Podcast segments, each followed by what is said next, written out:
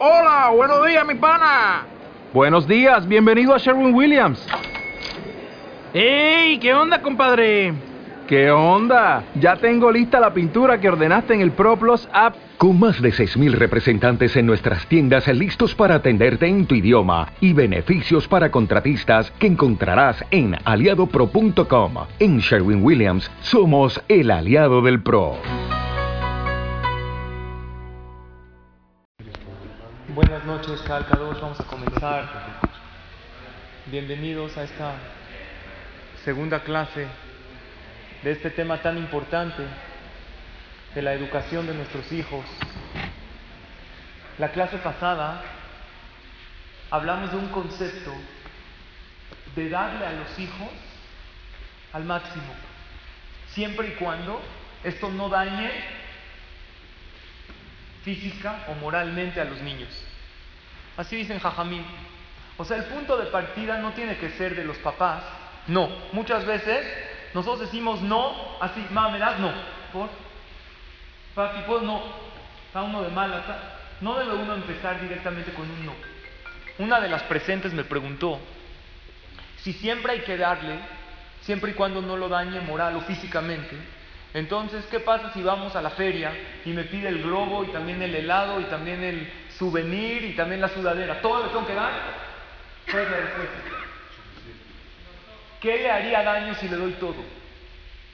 Un niño que todo lo que pide se le da, eso en sí ya es un daño. No tiene que ser un daño espiritual, porque eso es taref.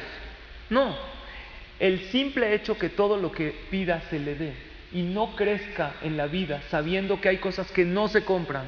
Y no necesariamente porque no podemos. Si Baruch Hashem podemos darnos el lujo de comprárselo, es importantísimo que un niño que queramos que crezca sano emocionalmente, escuche la palabra no. ¿Por qué no? Porque está demasiado caro para lo que cuesta. No es porque no tengo, tengo. Pero haram, ¿para qué gastar en esto? Ya te compré el globo, suficiente. ¿Está claro ese concepto? El concepto que dijimos la semana pasada de dar hasta que el daño sea barminal, moral. Eso también es un daño. Un niño que no se le niega nada, él mismo no crece contento en la vida. Porque después, pasando el tiempo, él se va a dar cuenta que la vida te ofrece muchas negativas, muchas cosas que uno quiere lograr, no las logra y se frustra mucho. Esto fue como un complemento a lo de la clase pasada. El día de hoy vamos a hablar de Hashem en esta clase de dos preguntas que todos los padres tenemos. La pregunta número uno, ¿qué hacer cuando los niños se enojan y lo hacen frecuentemente? Un niño que constantemente se molesta, por todo se enoja, cualquier cosa que no sale como él grita, pega. Y la pregunta número dos, ¿cómo lograr que sean disciplinados y obedientes? Digo que ustedes están preguntando, jajama, ¿poco tiene la receta mágica para que sean disciplinados y obedientes? Y la respuesta es no la tengo. No existe receta mágica para esto. No existe una pastilla que te tomas y automáticamente los niños se hacen obedientes. Pero existe una receta no mágica, que es la correcta, trabajando en nosotros y seguro que veremos resultados maravillosos. No hay un tip que lo haces y el niño ya empieza a ser obediente. Necesitamos trabajar en nosotros mismos. La verdad es una de las cosas que más nos preocupan, la desobediencia, no quieren recibir una autoridad sobre ellos. Vi una imagen que me llamó la atención. En una escuela pusieron gracias por no escribir en las paredes. Es real. Y un niño o dos pusieron de nada. Es algo increíble la desobediencia. O sea, ¿cómo puede? Me llamó mucho la atención. Que en realidad ya no hay... Es muy difícil tratar de dominar. Y cuando los niños obedecen, ¿cuándo es? Nada más cuando los amenazamos. ¿Cómo podemos lograr que realmente obedezcan por voluntad propia esas órdenes que nosotros les damos? Entonces vamos a empezar con la primera pregunta muy común. Mi hijo, cualquier cosa que no sale como quiere, se pone loco, empieza a gritar, se pone histérico, empieza a pegar, avienta cosas. Para responder esta pregunta vamos a recordar este triángulo que estudiamos la semana pasada, que es importantísimo, señoras y señores.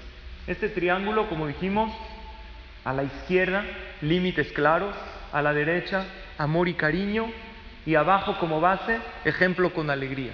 ¿Por qué a la izquierda límites claros? Dicen Jajamín, lo recuerdo lo que hacíamos la clase pasada, siempre small doha de yamin mekare, con la izquierda que es la mano débil, o sea, los límites y los no que le ponemos a los niños y los rechazos que le damos, eso siempre tiene que ser con la mano débil.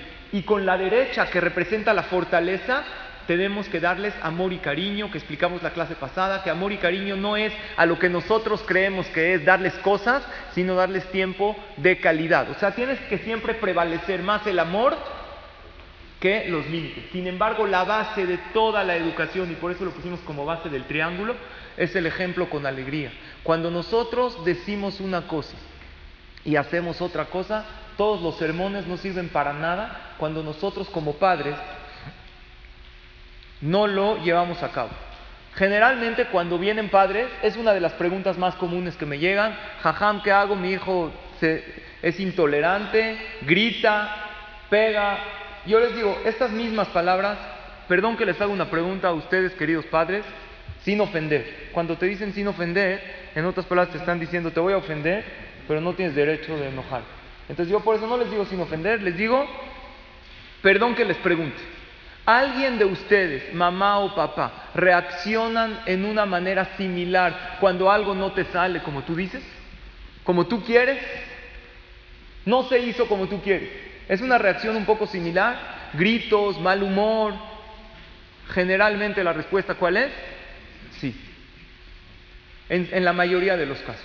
Por lo tanto, cuando nosotros vemos en nuestros hijos una reacción desproporcional a algo, cuando no les gusta como, las cosas les salieron, y en momentos de desesperación no se sabe controlar, preguntémonos nosotros cómo reaccionamos nosotros mismos en momentos de desesperación. Y el papá, yo les pregunto, el papá, su hijo se porta mal, ¿qué hace? O la mamá, le grita, hay veces hasta le pega, más adelante hablaremos de castigos. Lo manda a su cuarto con gritos, con enojo, empieza a azotar cosas. Tú le dices a este papá, ¿qué haces? Él que te contesta, estoy educando, ¿no? La pregunta es, ¿estás educando o estás sacando todo tu enojo y tu coraje que tienes adentro? Uno cree que está educando, pero generalmente no es así. En uno de los libros de Jinuj, de educación, leí una anécdota muy interesante. Estaba un papá afuera, en la sala, leyendo algo. De repente escucha gritos del cuarto anexo de su hija de tres años, que esta niña está gritando, vete, ya, déjalo. Abre la puerta y ve a su hija. Le dice, ¿qué haces? Dice, estoy jugando a la mamá. Estoy jugando a la mamá. Y ahí habían unas muñecas. Dijo, ¿cómo? ¿Así se juega a la mamá? Sí, así. ¿Qué, ¿Qué? ¿Por qué? Así, mamá, así es, ¿no? A uno lo manda a dormir, al otro. Le dijo, ¿eso hacen los papás? Le dijo, sí. Pero ahí no acaba la anécdota. Le dijo, ¿qué más pueden hacer los papás? Le dijo, aparte de, poder gritar, ellos tienen derecho de gritar, ellos tienen derecho de insultar y también de tirar cosas, de tirar. Así, de aventar, de tirar. ¿Se acuerdan? No sé si les pasó. Cuando tú eras chiquito o chiquita, si tú tirabas un vaso sin querer, ¿qué pasa? Si tu mamá lo tira, vamos a empezar por tu mamá, ¿qué pasa? Carmen, se cayó, se cayó, ella no lo tiró. Se cayó un vaso, por favor, si puedo. Si tú tiraste el vaso sin querer, ¿qué pasa? Te arrepientes de haber nacido, así literal. Te empiezan a decir, ya la comida se te... no puedes seguir comiendo. Hay veces somos muy duros con ellos y no somos así con nosotros, cosas que a nosotros mismos nos toleramos. Por lo tanto, dicen Jajamín, cualquier defecto que veas en tus hijos, cualquiera, no importa cuál sea, trabájalo tú primero. Mírate en el espejo si no tienes tú un poco de esa flojera, un poco de ese enojo, esa intolerancia, envidia, ¿puede la mamá? Hay veces, la verdad, no puede entender cómo su hijo todo el tiempo miente y miente. Lo cachó mintiendo varias veces. Miente en las tareas, que sí la hizo o no la hizo. ¿Te lavaste los dientes? Sí, mami, no se lavó nada. Se baña, en tres segundos, porque ya para acabar con su mamá ni se enjabonó. ¿Sí les pasa o nada más con mis hijos pasa eso? Pasa, ¿no? Entonces dices, ¿cómo puede ser que están mintiendo tanto? Entonces esta mamá se sienta con el niño y le da un bonito sermón y le explica cómo no se debe mentir. No pasan unos momentos cuando alguien toca la puerta y preguntan por ella, ¿quién es? Una vecina que la verdad siempre te pide cosas y nunca te corresponde cuando tú sí necesitas. Y cuando te pide, te regresa la licuadora en dos meses y siempre faltan piezas o algo pasa. Exactamente toca la puerta. ¿Quién abre? El niño. Abre el niño, le pregunta, la vecina, oye, ¿no está tu mamá? Va con su mamá, la encuentra en el cuarto, nada más le hace una señal, no estoy. ¿Qué es más fuerte para el niño? ¿Esa señal o esos 20 minutos que la mamá le estuvo diciendo que no miente? El niño entendió que todo lo que me dijo mi mamá, hablar es una cosa y actuar es otra cosa. Y de hecho hasta fue tan junto que puedes hablar y cuando te conviene hacer lo contrario, porque ahorita te conviene mentir, puedes hacer. Y esos mensajes muchísimas veces los damos a nuestros hijos. Entonces cuando nosotros nos preguntemos con estos niños que realmente reaccionan muchísimo ante situaciones de desesperación, veámonos a nosotros mismos cómo estamos. Y cuando empecemos a trabajarnos a nosotros en situaciones de desesperación, guardar la calma y la tranquilidad, vamos a ver cómo automáticamente ellos también lo hacen. Y si no lo hacen, aunque sea ya tienes derecho a hablar con ellos, porque tú no eres así. Ya tienes derecho a explicarle cómo se reacciona en estas situaciones. Es sabido lo que dice la Torah, el pasuk tan conocido,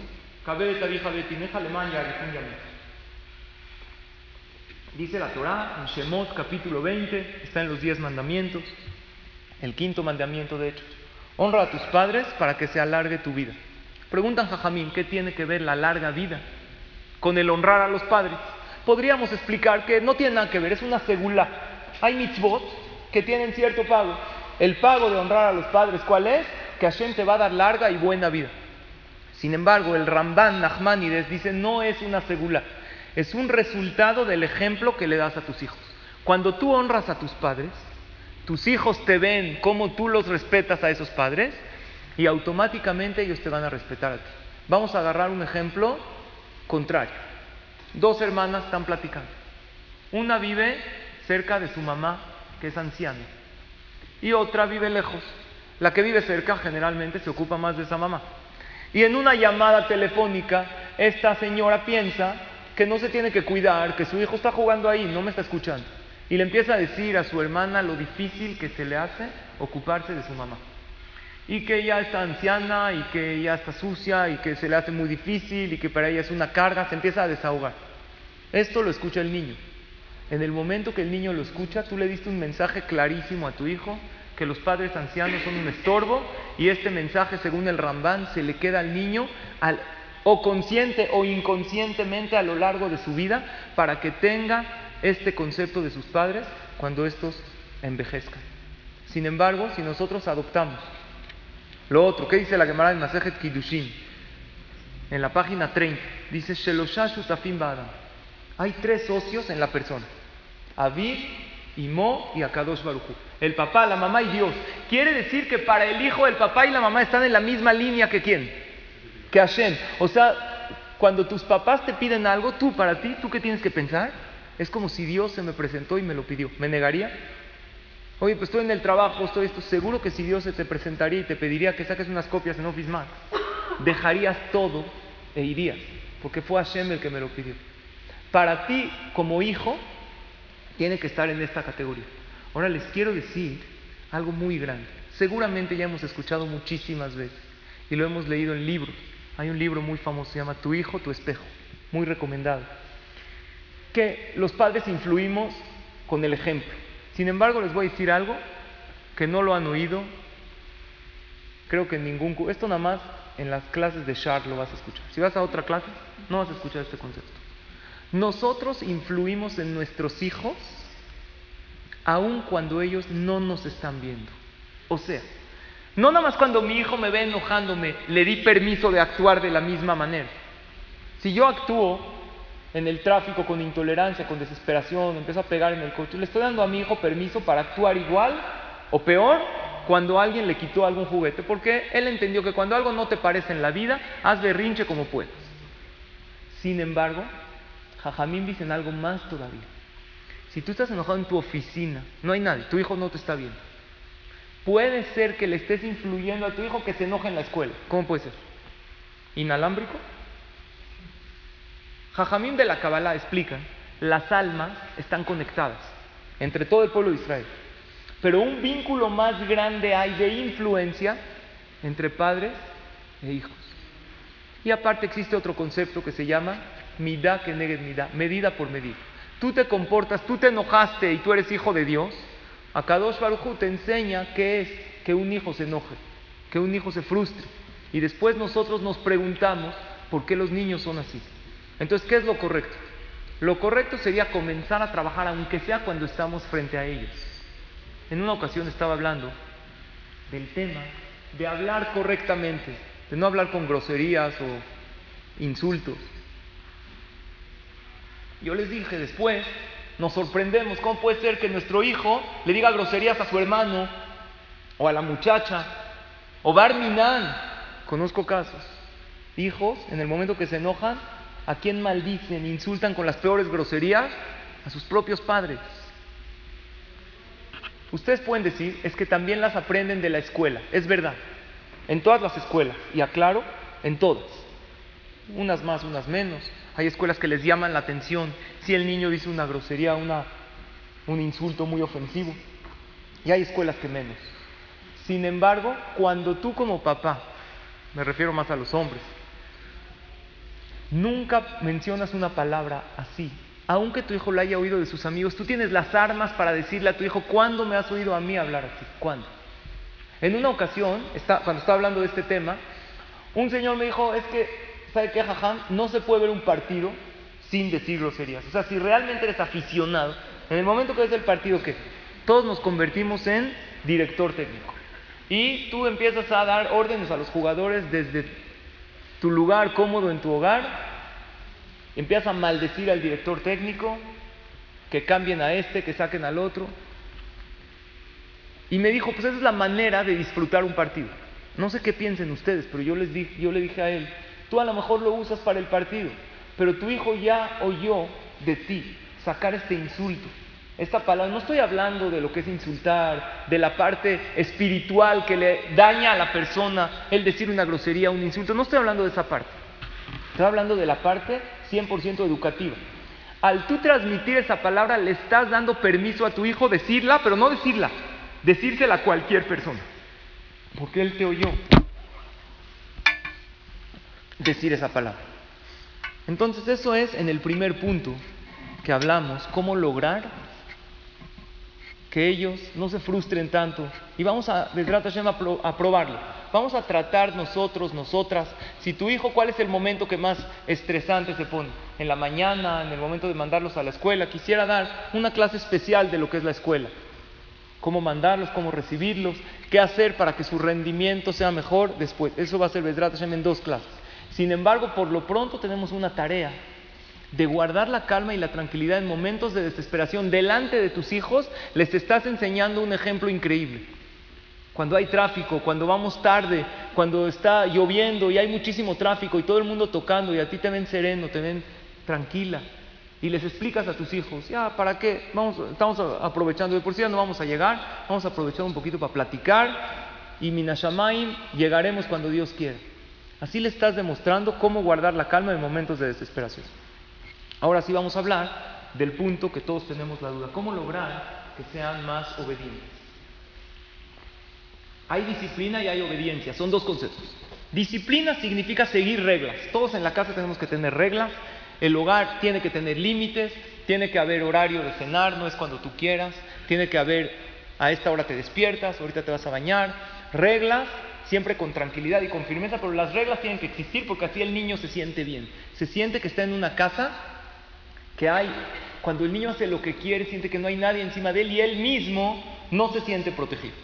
Pero obediencia no es seguir reglas, obediencia es obedecer lo que los padres le decimos en ese momento. ¿Existen algunos tips que podemos lograr para que sean más obedientes? Los jajamim nos enseñan, recopilé de varios libros de Jinuj, los que me parecieron más importantes y más prácticos. Número uno, desde pequeños que colaboren en casa. No debemos hacer todo por ellos. Nosotros en México que tenemos eh, servidumbre, suele suceder que los niños dejan de hacer cosas básicas como recoger su plato, como estuvo haciendo la tarea, sacó punta, ni siquiera recogió, avientan su ropa, se bañan y la avientan ahí. Eh, cada niño según su edad tenemos que darle que él haga lo que él puede hacer y aunque haya muchachos decirle que no recoja. ¿Por qué? Para que el niño se acostumbre. Cuando el niño se acostumbra y se siente útil, lo que pasa es que los niños muchas veces saben por qué cuando son grandes ya no nos ayudan. Porque cuando eran chiquitos, tú tenías, tú estabas en, la cocina haciendo algo y llegó tu hija con la escoba. ¿Ma puedo barrer? ¿Qué le dices? ¿Sabes qué, hija? Va a ensuciar más. Mejor vete a tu cuarto, acabando. Y lo que hay que hacer hay veces es darles desde pequeños que hagan lo que pueden hacer. Ma, ¿te puedo ayudar? Claro, tú me vas a ayudar a cocinar. Lo que ella puede hacer, que te saque una papa. Oye, estás lavando algo, los, le das algo que ella puede lavar, por ejemplo, las cucharas cuchillos, tenedores, puede ser un poco peligroso para una niña chiquita. Le das un trapo húmedo, me ayudas a limpiar las puertas, aunque va a ensuciar un poco más y después tú vas a tener que limpiar lo que ella hizo. Le estás enseñando que ella tiene parte y que ella colabora en la casa. Un niño que colabora y que lo hace. Y después, al estar todos sentados en la mesa, tú les dices gracias a todos por ayudar. Si no fuera por ustedes, una bonita mesa de Shabbat, Gracias a ustedes, este puso esto, el otro. Los niños tienen que hacer cosas que aunque hay quien las haga, que no las hagan por ellos. Así el niño se siente que tiene un sentido. Yo, ustedes conocen el, programa 100 mexicanos dijeron, ¿no? Entonces, en el programa 100 mexicanos dijeron, había una encuesta que me llamó la atención. Dinos una tarea del hogar que sea difícil de realizar. La más difícil tarea del hogar. ¿Cuál creen que la gente dijo? ¿Eh? Lavar los manos. La respuesta, respuesta número uno, lavar a mano.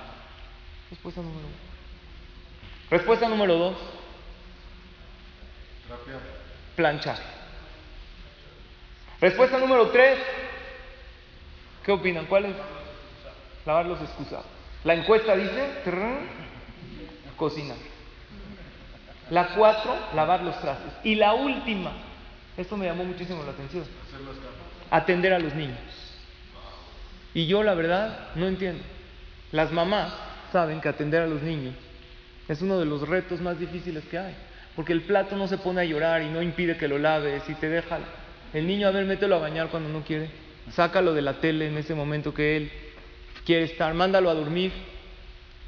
¿Por qué a la gente no se le hace difícil? Porque muchas veces optamos por maneras sencillas de ayudar, de, educar, perdón. La manera sencilla, si lo pongo a ver la tele y le doy algo que coma, ya lo entretuve por dos horas. Pero en ese momento, ustedes saben que un niño de cuatro años, yo una vez leí, hace un promedio de 300 preguntas al día. Yo pensé que era exagerado. Ve con tu hijo un día, al súper, más o menos de esa edad, no tienes idea, pero no contestes, deja el teléfono, deja todo y empieza así a dialogar con él. Te va a preguntar de todo. En media hora que estás en el súper te puede hacer 30, 40 preguntas. Porque es una edad que están conociendo el mundo. Los ponemos a ver la tele un poco y la verdad, o sea, los niños jazitos, o sea, mis hijos ven, ¿han visto Bob Esponja? No, me tocó. Así, ves una ardilla astronauta, dices, jazitos los niños, o sea, no, o sea, son cosas de que un cangrejo que tiene una hija ballena, o sea, ¿qué se fumó el que hizo Bob Esponja? ¿Alguien me puede explicar? Los niños están viendo eso horas, no, no está mal, que lo vean, caricatura. Se van del mundo real, dejan de preguntar y le estamos quitando su naturaleza normal. Por eso, a opinión de mucha gente, la tarea más fácil en el hogar es cuidar a los niños. Porque no hay que hacerles nada. Lo único que hay que hacerse es que es que no se alboroten. Ya es todo tratar de aplacarlos ahí, que no hagan problema. Y lo que nosotros tenemos que hacer es no nada más que no se alboroten, sino desarrollarlos. desarrollar el potencial que tiene. Entonces, para que haya obediencia a un niño que colabora en casa, un niño que desde pequeño está acostumbrado a recoger la ropa, acabaste de comer, lleva tu plato, no te estamos pidiendo que lo laves, simplemente que el niño no sea cómodo. Y los que no lo hemos hecho, tenemos desde hoy que hacerlo, pero no empezar a imponer, sino de una manera que tú das el ejemplo. Oye, recoge tu plato así bonito. ¿Qué? ¿Por qué, ma? Así, porque es bueno. La verdad ya analizamos, incluso lo estudiamos. Todos tenemos que colaborar. Una persona que colabora se siente mejor y cuando él se sienta parte del equipo de la familia, va a acatar mucho más fácil nuestras órdenes. Número dos. En el tema de obediencia es importante explicarles por qué les conviene y motivarlos con incentivos en caso que sea necesario. Nunca hay que decirle al niño porque sí o porque yo dije. Shelomo Amele trae varios pesukim que habla un padre al hijo. Le dice a su hijo, Shema vení, escucha hijo mío, Vekaha Maray, toma mis consejos. Y luego cada pasuca acaba diferente. Uno dice, Veirbulach Shenot Haim, vas a tener muchos años de vida, o vas a tener todo lo bueno. Aquí Shelomo Amelech nos enseña cómo hablar con tu hijo. Primero que todo, dirígete, tú eres mi hijo, yo te quiero. Vení, hijo, hija mía. Enséñale cariño desde la orden cómo se la das. Con un tono de voz que denote cariño. Y luego dile por qué le conviene hacerlo. Ordena tu cuarto porque mira, el que es ordenado siempre encuentra las cosas directamente. Acuérdate la otra vez cuando estabas buscando esto. Y obviamente, si, si es pequeño y necesita algún incentivo, como una paleta si lo hace bien o eso, es válido. Pero siempre hay que explicarles el por qué. Número tres, es muy importante para que haya obediencia darles una orden a la vez. ¿Por qué? Porque los papás decimos, es que no me obedece. Sí, no te obedece, porque tú le dices, lo levantas en la mañana, le dices, levántate, vístete, peínate, agarra tu mochila, tu lonchera y bájate al camión. A ver, siete órdenes en medio segundo. Se traumó el niño, se acaba de despertar. ¿Está claro? Tiene que ser una por una. Una cosa que la haga. Papito, levántate. Ya párate. Aquí está tu ropa. Ya agarró su ropa. De una. Ni uno mismo. Imagínate que tú llegas a un trabajo, apenas abres la puerta. ¿Y qué? Te empiezan a dar órdenes, órdenes, órdenes. No quieres estar ahí. Hay un promedio que se hizo que el niño, desde que se despierta hasta que llega a la escuela, recibe un promedio de 17 órdenes entre los papás, la prefecta del camión, entrando a la escuela. Es impresionante empezar el día de esa manera. Es claro que lo único que el niño busca es un espacio, por eso trata de no obedecer porque se siente muy saturado. Lo que hay que dar es una orden a la vez. Cuando son pequeños, cuando son un poco más grandes, se les puede dar dos o tres que van de la mano, pero no demasiadas. Y después, la verdad nos cuesta entender cómo es posible el niño no lo hace, no le dice, y tú te acercas, es que yo aquí, yo soy tu madre, no soy tu hijire y no me voy a quedar aquí. No, las mamás enojadas se quedan así, hablando horas solas. Ya pasó y el niño ya se fue. Sigue hablando. Un día me voy a ir de esta casa a ver qué hacen. Nunca se va. O la peor es cuando las mamás dicen, cuento tres. Una, dos, nunca han llegado a tres. Sí, cuenta tres, nunca pasó. ¿Qué, qué pasa? Lo que hay que entender es, una señora, una vez, me he escuchado así algunos argumentos de padres y una definió perfecto lo que ella siente. Dice, yo siento que en mi casa, ella tiene hijos grandes y se quejó de esto, no ayudan nada mis hijos, todo lo tengo que hacer yo. Si no hay muchacha ya me cayó todo a mí. Y obviamente no obedecen en nada, mi finalidad en la casa es, yo dirijo un restaurante y mi esposo es un cajero automático. ¿Qué quiere decir? Cuando los niños necesitan comer, se acuerdan que tienen mamá. Fuera de eso no existe. No hay consejo, no hay, ma, ¿qué opinas? Opinión. ¿Le cuentan qué le fue en el día? Nada. Y cuando los niños necesitan dinero, van con papá. Papá tiene que ser fuente de sabiduría, de consejo, de pasar un tiempo juntos. Esto suele suceder porque a lo mejor desde pequeños no colaboraron, les dábamos órdenes sin explicarles el por qué, les dábamos varias órdenes a la vez. Número cuatro, lo que sirve muchísimo para que el niño obedezca y tenga disciplina. Desde pequeños contarles cuentos sobre el tema antes de dormir o en la mesa de Shabbat. Hay momentos donde el niño está abierto a escuchar. Hay veces, ¿conocen esa hora que el niño no se duerme? Así lo mandas a dormir. Es la hora de la tostadora. ¿Conocen el pan? Lo pones, brinca, lo regresas, brinca. Lo mandas a dormir, al minuto se para. Ma, ¿qué? Tengo sed. Ok, toma agua. ¿Sí? ¿Todas las casas o nada más mis hijos? Todas. Todas las casas. Toma agua, un trago, ya no tengo sed. Ok, acuéstate. Se acuesta, al minuto se para. Ma, me duele. ¿Qué te duele? Em, no sabe que le duele. Eh, aquí. Ok, te voy a poner algo. Le puedes una crema, se acuesta. ¿Qué pasa con el niño en ese momento? Él está cerrando su disco duro del día. Ahorita está demasiado despierto. Hay que hacer en la casa un ambiente de dormir desde antes de mandarlos a dormir. Bajar un poquito las luces, bajar los ruidos, apagar la tele. Ya desde media hora antes de dormir ya hay un ambiente cálido en la casa para que se vaya apagando de a poquito. Hay un momento que el niño está muy dispuesto a escuchar. Esa hora que tú lo mandas a dormir, tú te puedes sentar en su cama y contarle un cuento de algo que él le puede ayudar mucho. La mamá se queja que no la obedecen. El papá puede contarle un maasé muy importante, ya sea de jajamim o no de jajamim. La Gemara cuenta en Masejet Kiddushin, que habla del tema de Kibud que había un jajam muy grande que se llamaba Rabbi Tarfon.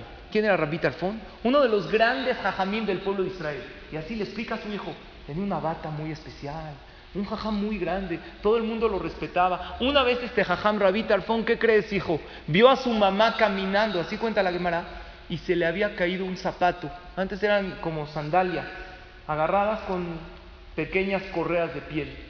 Y eran pisos, no eran asfaltados, había tierra. Cuando el jajam vio a su mamá caminando con un zapato, con una sandalia, el otro descalzo, corrió a su mamá y le puso la mano abajo y le dice, mamá, no pises la tierra. Tú eres mi mamá. No es cabot, no es respeto. Y la mamá le dijo, pero ¿cómo, hijo? Si tú eres el jajam más grande de Israel. Le dijo, sí, pero tú eres mi mamá. Y tú le cuentas ese más a tu hijo. Le dices, ¿qué es una mamá en el pueblo de Israel? ¿Cómo, cuánto uno tiene que respetar a una mamá? En ese momento el niño no tiene una resistencia ni pone una muralla psicológica para no agarrar tu, lección, porque no lo estás regañando por algo que hizo. Simplemente es un momento que él no se quiere ahorita dormir porque no ha apagado todavía su sistema operativo. Entonces te sientas en su cama y está dispuesto a escucharte. O en la mesa de Shabbat es una oportunidad increíble que estamos la familia, sin prisas. Qué sabia es la Torah, es increíble. Es una mesa de Shabbat un día a la semana con tu familia de tu casa que puedes hablar con ellos. Les puedes contar algún maasé o algo de alguna fábula, incluso. Pero otra cosa que nos puede servir muchísimo para la obediencia es diálogo. No impongas tu opinión. porque hay veces no nos obedecen? Porque yo quiero que se duerma ahorita, a tal hora. ¿Cuándo te sentaste con tus hijos preguntándoles qué hora sería buena para ti irte a dormir? un poquito más grandes, niños que ya tienen un poco de noción del tiempo, cuando ya van más o menos en primaria, 7, 8 años. A las 9, 9 y media, 10, hijo, ¿no te parece que es muy tarde? ¿Qué te parece a las 9? Va, a las 9. Un diálogo previo te va a ayudar a que lleguen juntos a un acuerdo. Y cuando ese acuerdo vino por parte de los dos, no por tu parte, el niño no se va a resistir, porque así habíamos quedado juntos. Y desde media hora antes ya le dices, oye, en media hora ya va a llegar la hora que tú y yo quedamos, que te vas a ir a dormir, o quedamos que antes te vas a bañar de esta manera. Cualquier cosa que uno lo dialoga previamente, gana muchísimo para que no tenga después enfrentamientos con sus hijos. Y algo que es muy importante, que cada uno en la pareja defiende el honor del otro. Cuando el hijo le falla a papá, mamá tiene que reaccionar y decir, ¿cómo? ¿Así se le trata a un papá? ¿Sabes quién es papá en la casa? ¿Sabes cómo hay que respetar a papá? Pero claro que tienes que ser congruente tus palabras con tus acciones. Porque cuando entre padres no se respetan unos a los otros, el hijo le hace caso a los dos y no los respeta ninguno de los dos y se acabó. Pero cuando el hijo le falta el respeto a mamá, vamos a decir que no estaba papá. Entonces, ¿cuál es? cuando llegue tu papá te va a hacer cachito. No. ¿Sabes qué? Ok, tú faltaste en esto. El papá busca una oportunidad para contarle un cuento de lo que es una mamá, para hablar del tema de Kibud Abaem. Y si está uno presente, no hay manera que una persona se quede callado cuando ves que tu hijo le falta el respeto a tu pareja. En ese momento te agarras a tu hijo y le dices, ven para acá. A mamá no le vas a hablar así. Mamá es la reina de la casa, a mamá se le obedece y así viceversa. Cuando uno defiende el honor del otro, tenemos muchísimas probabilidades. Estos son seis maravillosos tips que nos pueden ayudar en el tema de lo que todavía no le tomen foto porque falta uno, que es obviamente el respeto a los padres. El respeto a los padres, como lo mencionamos antes, esto es una segula. Como tú tratas a tus papás, en tus hijos te tratarán. Cuando una persona sabe que ésta así siempre vio a su papá, nunca le levantó la voz, Incluso vienen los abuelitos, les dices a tus hijos, vienen abuelito, abuelita, nos paramos, los recibimos, los saludamos, le das un abrazo, ya los estás educando de cómo tratarte a ti. Creo que si los ponemos, Bezrat Hashem, como una tarea, vamos a ver resultados increíbles. Existe el concepto también, no solamente de respeto a los padres, sino respeto a los hijos. ¿Qué significa respeto a los hijos? Jajamim dicen, lo trae el Pirkabot, Yei Kebot Talmirja Javiv Aleja Keshelach. También tu alumno, aquel que tú estás educando, tiene un honor. Concepto de respecto a los hijos es que sepas que este niño tiene sentimientos. Cuando tú lo empiezas a tratar como adulto, el tema es cuando tenemos contradicción. Cuando tiene 15 años y quiere manejar, ah, un escuincle de 15 años quiere manejar. Y cuando te pide algo de, oye, papá, ¿puedo jugar con mis hijos? Ya, tú eres grande, ¿qué vas a jugar con ellos? Déjalos, ellos son chiquitos. Entonces le metes contradicciones, ¿es grande o no es? Siempre que lo trates como grande es mejor. Después de todo, es una persona grande, además que en un cuerpo de pequeño, pero es un alma como cualquier yehudí, incluso todavía más sentimental. El hecho de dejarlo expresarse, no lo interrumpas cuando él te está explicando, pero mamá, Cállate y contéstame. Esta es la peor cuando le dices a los niños. Cállate y contéstame. ¿Qué quieres de mí? Déjalo expresarse. El niño también, ¿qué piensa? De chiquitos, ¿qué les enseñamos? A hablar y a caminar. Y de grandes, ¿qué le decimos? Siéntate y cállate. ¿Puedo saber qué quieres de mí? Tenemos que saber que hay un niño que se está desarrollando. El pedirle opinión es respetarlo. Oye, ¿tú qué opinas de esto? es algo de su escuela o algo de su fiesta. El no decidir por él y pedirle una opinión es respetarlo. Cuando nosotros los respetamos a los hijos, ellos nos retribuyen al respeto que los padres merecemos. Toca la puerta para entrar a su recámara. No puedes exigir que ellos la toquen y que no entren directamente cuando tú directamente tocas o lo estás abres o lo estás tratando de cachar a ver si no, es tu cuarto, es tu espacio, toco la puerta, así le estás enseñando, lo estás respetando. Es algo importantísimo el tema de lo que es el respeto a los hijos. Cuando nosotros se lo demos, vamos a ver resultados increíbles a ellos. En la parte de afuera tenemos, donde está la cena, una hoja que le denominamos las 10 reglas básicas para educar a tus hijos. Me gustaría que cada quien tome una de estas hojas y lo tomemos como una tarea para trabajar de Hashem punto por punto. Vean qué importante. Varios de ellos ya los hemos hablado en estas dos clases. El punto uno, no hagas lo que ellos pueden hacer. No decidas todo por ellos. Da el ejemplo de lo que predicas. Ponles límites según su edad. Según su edad. Esto hay que aclarar porque a veces ponemos límites que todavía no son para él. Dialoga, no imponga siempre tu voluntad. Seis, investiga antes de regañar. Este punto todavía no lo hemos tocado, que Vedrat Hashem va a ser la clase que entra. Siete, evita preferencias entre ellos. Ocho, integra a tus hijos desde pequeños como parte de la familia cuando ellos hacen tareas en el hogar. Nueve, dales más tiempo y menos cosas. Y número diez, elógialos sinceramente. Tómate como una tarea empezar a tocar estos puntos con tu esposa y empezar con tu pareja y empezar a aplicarlos. Con estos puntos nos podríamos un poco autoevaluar cómo vamos en la educación de nuestros hijos.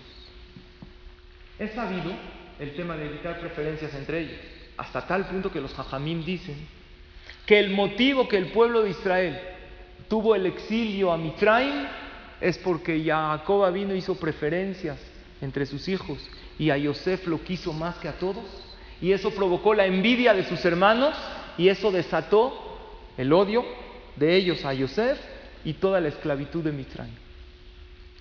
Sin embargo, hay cosas que los niños tienen que saber que no hay preferencias, hay diferencias. Diferencias tienen que haber, preferencias no. ¿Cuál es la diferencia entre diferencias y preferencias? Preferencias es cuando todos les compraste algo, algún dulce, a ti no porque te portaste mal. Si le advertiste antes que el que se porta mal no, eso, eso es válido. Pero a ti se te ocurrió que ahorita él no, eso es hacer una preferencia, en este caso sería en contra del otro. O a uno muy especial porque le estás dando un premio porque tuvo un rendimiento muy especial. Si no lo mencionaste antes, si tú dices, por ejemplo, el que traiga tal calificación, vamos a ir a cenar con él, es válido. ¿Por qué? Porque lo hiciste como un incentivo. Pero hay veces es evidente que hay diferencias. Hay veces uno le tienes que comprar algo, ropa, y tu hijo te dice, oye, ¿por qué a él sí y a mí no? ¿Qué tienes que decir? Él necesita ropa cuando tú necesites. Cuando tú fuiste al dentista, él no fue al dentista. Él no preguntó por qué él sí. ¿Por qué? Ahorita tú necesitas. Existe la individualidad de cada hijo en el momento que estamos con ellos. Jajamín dice, y esto es muy importante en el punto 9, darles más tiempo y menos cosas. Un niño necesita un tiempo individual con sus padres. ¿Cuánto tiempo un niño necesita individual? Rabolve en el libro Vinianus de Bejinuj dice 20 minutos semanales. No es mucho, individual. 20 minutos. Que estés papá y mamá con los hijos, o hay veces papá. ¿Hacer qué en esos 20 minutos? Lo que el niño le guste, lo que el niño quiera. ¿Desde qué edad? Desde una cierta edad, que el niño ya más o menos entiende, a lo mejor 4 o 5 años, que hace un poquito jugar. Un bebé no necesita tiempo individual para él. Un tiempo que no se le reclame. Un tiempo para él solamente. Una anécdota de dos hermanos. Estos dos hermanos vivían en Estados Unidos.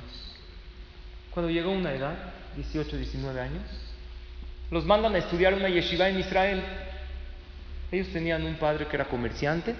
Los dos se fueron a Israel a estudiar. A uno de los dos le gustó mucho todo el tema de estudio de Torah. Y decidió, yo me quedo en Eretz Israel, quiero ser abrej, quiero desarrollarme en Torah. Y el otro decidió, válido, regresa a su país, vivía en Nueva York, a trabajar. Los dos se casaron, uno en Israel, otro en Nueva York. Al de Nueva York económicamente le fue increíble. Creció la empresa de su padre después de que su papá falleció y Baruch Hashem se hizo archimillonario. Hashem lo bendijo. Tenía muchísima parnasa, pero había algo que no tenía. Hashem no lo bendijo con hijos. Después de años de tratamiento, nosotros sabemos el anhelo tan grande de un papá, de una mamá, de poder tener hijos, las tefiló de todo corazón. Todos conocemos casos. Y era gente apegada a la Torah, a las mitzvot. Simplemente Hashem, por algún motivo, no le había dado hijos. El otro hermano que vivía en Israel, ¿cuántos hijos tenía? Vivía en Benevera. Ustedes saben que en el ámbito religioso, esto de la planificación familiar, NA, ¿qué es NA? No aplica. Tenía 14 hijos este. 14 hijos en un departamentito de 90 metros, pero yo los he visto, cómo viven. Yo tenía amigos así.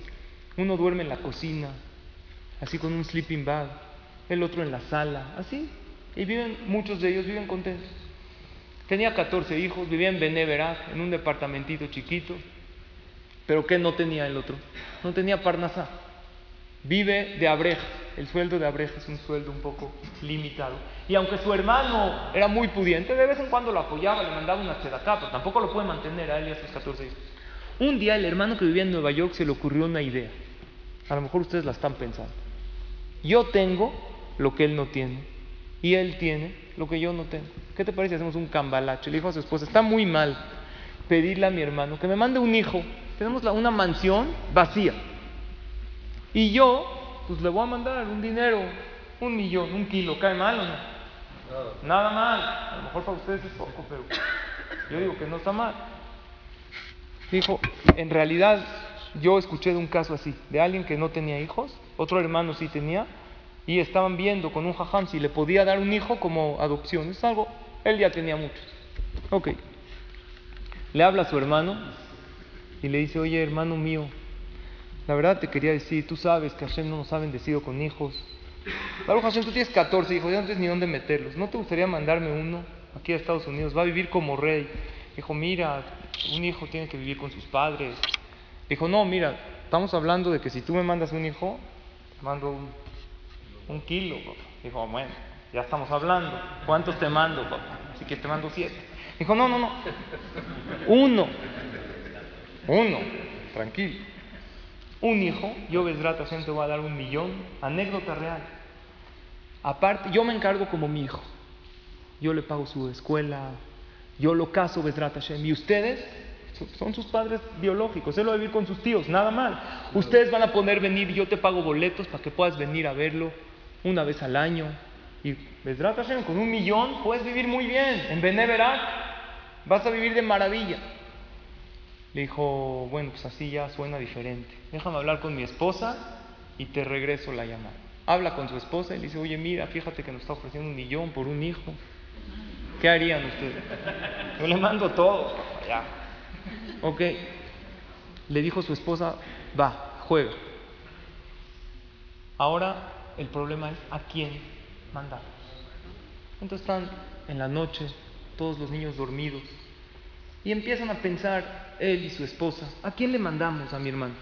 Tenían un bebé, Baruch, acababan de nacer, que tenía el hijo catorceavo, tenía tres meses. Le dijo, ¿y si le mandamos a él? Ya pañales, nos ahorramos todo el... Dijo, no, un bebé necesita lactancia, necesita a su mamá. A él no. Vamos a uno más grande. Se llamaba Abraham, Abrahamcito. Tenía dos años. Dijo, mira, Abraham está, apenas está acomodando en la guardería con los niños, acababa de, de portarse mal, ya le empezó a medio agarrar. Yo digo que, a ver, vámonos una más. Oye, ¿qué dices de Lea? Que ya va en kinder chico. Mira, Lea estaría bien mandarla, pero por otro lado, ella es una niña, llora por todo, se le va a hacer muy difícil dejarla. Entonces vamos un poquito más. A la más grande, que va ya en kinder grande, a Sara. Sí, me imagino que no creo que se llamaban Chantal, ni Samantha, ni Brittany. Ahí en Beneverat son nombres muy Sara, Rivka. Y así por cada hijo pasado, no, es que este no por un motivo, este está muy apegado a los papás, este es hiperactivo. Es que vamos a los grandes. Tenían una hija grande. Eh, eh, ¿Qué te parece si le mandamos aquí a Rivka, que tiene 18 años? Mira, está acabando la prepa, va a empezar a estudiar algo aquí en Israel. Y así ni de los grandes, el Bajur grande, el joven grande, está apenas agarrándole a la Gemara y el papá lo estaba ayudando. El otro está muy apegado a sus papás. El otro es tan abierto que si lo mandamos con sus tíos, quién sabe a dónde. Le habla a su hermano y le dice, oye hermano, ¿qué pasó? Ya metías una respuesta, le dijo, nada más te quiero decir una cosa. Yo no tengo 14 hijos. ¿Cómo? ¿No tienes más? Oye, Pablo, ¿cómo? Dijo, no, tengo un Abraham, un Baruch, una Sara, una Rivka, una Lea. Cada hijo es individual, no te puedo mandar a ninguno. Cada hijo, no sé si no sé qué hubieran hecho ustedes, pero esta anécdota real nos enseña una cosa. Que los papás, en el momento que tú tienes un hijo, ese hijo tiene que ser individual para ti. Es muy difícil tener un hijo con calentura y tener que ir al festival del otro y estar aplaudiendo y feliz y ahorita no puedes pensar en la calentura del niño. Ahorita tú te tienes que concentrar en él. Y Shelomo Amelech dice, Hanoch lanar al pidarko. Tienes que educar a cada hijo. Las reglas que estamos estudiando son reglas generales, pero ¿qué crees? Los límites de uno no van a ser para otro, porque a lo mejor a uno a su edad no le compraste el iPad y a otro sí se lo tienes que comprar porque lo necesita. Y eso no son preferencias, ¿esos qué son? Diferencias. Preferencias entre los hijos no se valen, pero las diferencias las tienen que haber y para eso Akadosh Baruj Hu nos dio criterio como padres. Entonces lo que yo quiero, Besrat Hashem, es que llevemos a cabo estos puntos que tenemos como reflexión. Besrat Hashem, la próxima clase vamos a hablar de un tema, cómo regañar, cómo llamar la atención de manera correcta, es algo que tenemos que hacer con nuestros hijos, un poco de los castigos, de manera que no les afecte, sino que les beneficie. Todo esto y mucho más, Besrat Hashem, el miércoles que entra en este lugar, los esperamos. Por lo pronto tenemos en la parte de afuera una ciudad, todas las verajot que se digan, les pedimos a todos que digan verajot, está donada esta ciudad para refugiar Shelema de Frida Bat Jacqueline, que Baruj Hu le mande refuah Shelema pronto. Gracias a todos por su asistencia, por su atención, que veamos Nahat, satisfacción de todos nuestros hijos. Amén, de amén. ¿Sí? רבי חנניה בן הקשיא אומר רצה הקדוש ברוך הוא לבנות את ישראל לפני חסיבה להם תורה ומצוות שנאמר אדוני חפץ למען צדקו ידיד תורה וידיד